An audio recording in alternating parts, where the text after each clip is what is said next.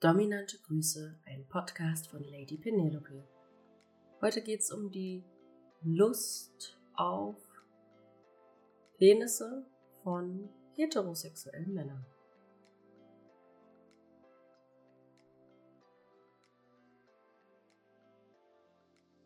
Es gibt eine Frage, die kriege ich immer wieder gestellt, und zwar ist das, ich bin heterosexuell und stehe auf Frauen dementsprechend. Und ich finde aber gleichzeitig die Fantasie, etwas mit einem anderen Penis zu machen, total faszinierend. Also banal genommen werden, Blowjob, Handjob, diese ganzen Dinge. Und das irritiert viele Männer ungemein, weil das für sie in ihr Weltbild nicht zusammenpasst. Also wie kann es sein, dass ich normalerweise eigentlich auf Frauen stehe, aber dann irgendwie dieses männliche Glied sexuell attraktiv finde. Also dass es da Fantasien gibt rund um das Thema als Lustobjekt zur Verfügung stehen, anschaffen zu gehen, genommen zu werden, zu blasen.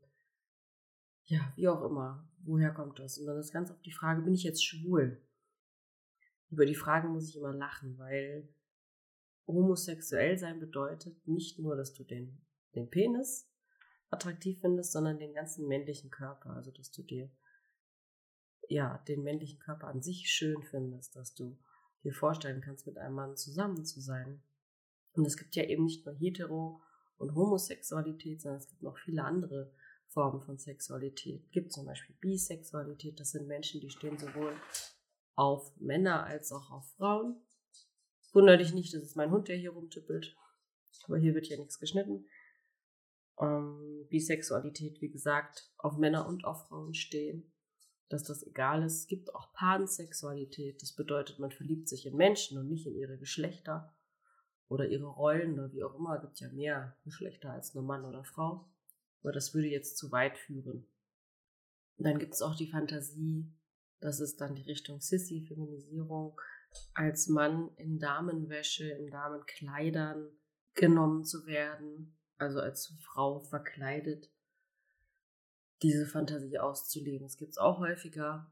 Das alles hat aber nichts mit Schwulsein zu tun. Also nur weil du diese Fantasien hast, bist du nicht schwul. Was auch nicht schlimm wäre, schwul zu sein, gibt nichts, das gegen Schwulsein spricht. Es ist halt eine sexuelle Präferenz und es ist nicht schlimm, schwul zu sein. Ich glaube, die Hintergründe dafür sind sehr oft, dass es immer noch in den Kopf, Köpfen der, der Männer so einen so eine Tabutendenz gibt zu dem Thema hin. Also, wenn ich mich jetzt von einem Mann nehmen lasse, dann bin ich schwul. dann bin ich irgendwie anders, dann muss ich mich damit konfrontieren. Weswegen sie dann auf den Umweg gehen und zu Transsexuellen gehen, also zu Männern, die Brüste haben, die sich umoperieren lassen haben, die aber noch einen Penis haben, sich dann von denen nehmen lassen. Da ist die Grenze nicht so hoch. Das ist ja, ist ja vielmehr eine Frau. das ist immer lustig, wenn ich das mitkriege.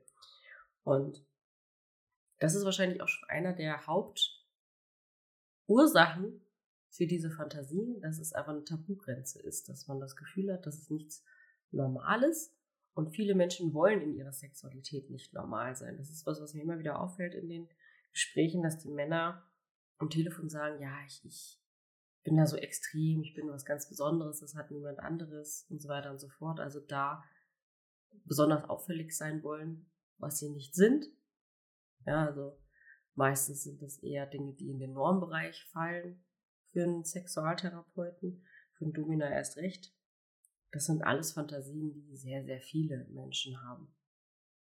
Also das ist ein Hauptfaktor, einfach diese Tabugrenze. Dann hat es natürlich was mit Demütigung, mit Erniedrigung zu tun, dass man seinen eigenen Körper für jemand anderen zur Verfügung stellen muss und der jetzt darüber bestimmt. Das ist was, was viele Männer unheimlich erregt dann ist der Penis an sich wahrscheinlich sexuell sehr erregend. Als, als Geschlechtsorgan, kann man so sagen, als primäres Geschlechtsmerkmal, weil es einfach Potenz ausdrückt, Männlichkeit, eine Form von Unterwerfung, sich damit zu beschäftigen. Das ist ja in unserer Kultur so geprägt durch Pornos. Also wenn du dir mal alleine die, die, die Stellungen anguckst, und wie oft der Penis gezeigt wird.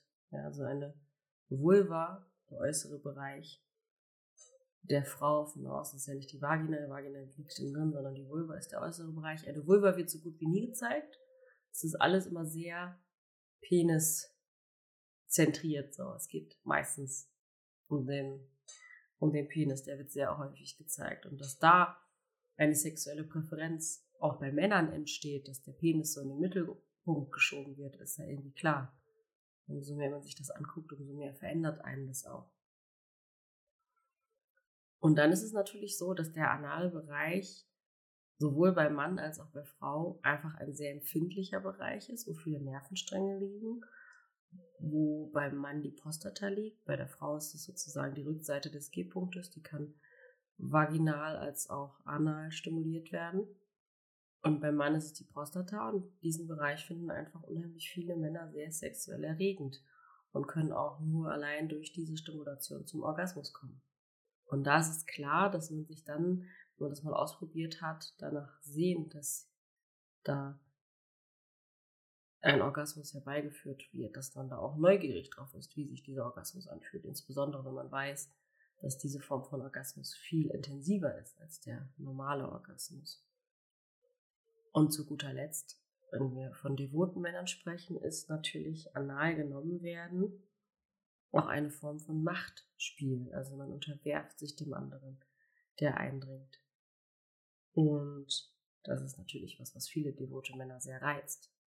Nichtsdestotrotz sind die meisten Männer, die diese Fantasien haben, nicht homosexuell, sondern haben einfach nur eine sexuelle Präferenz dahingehend. Und das ist okay, das ist nichts nichts Schlimmes.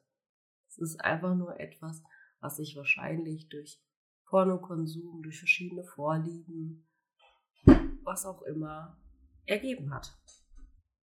Ergeben hat. Und es ist nichts, wofür man sich schämen muss oder was man irgendwie, ja, kritisch hinterfragen muss.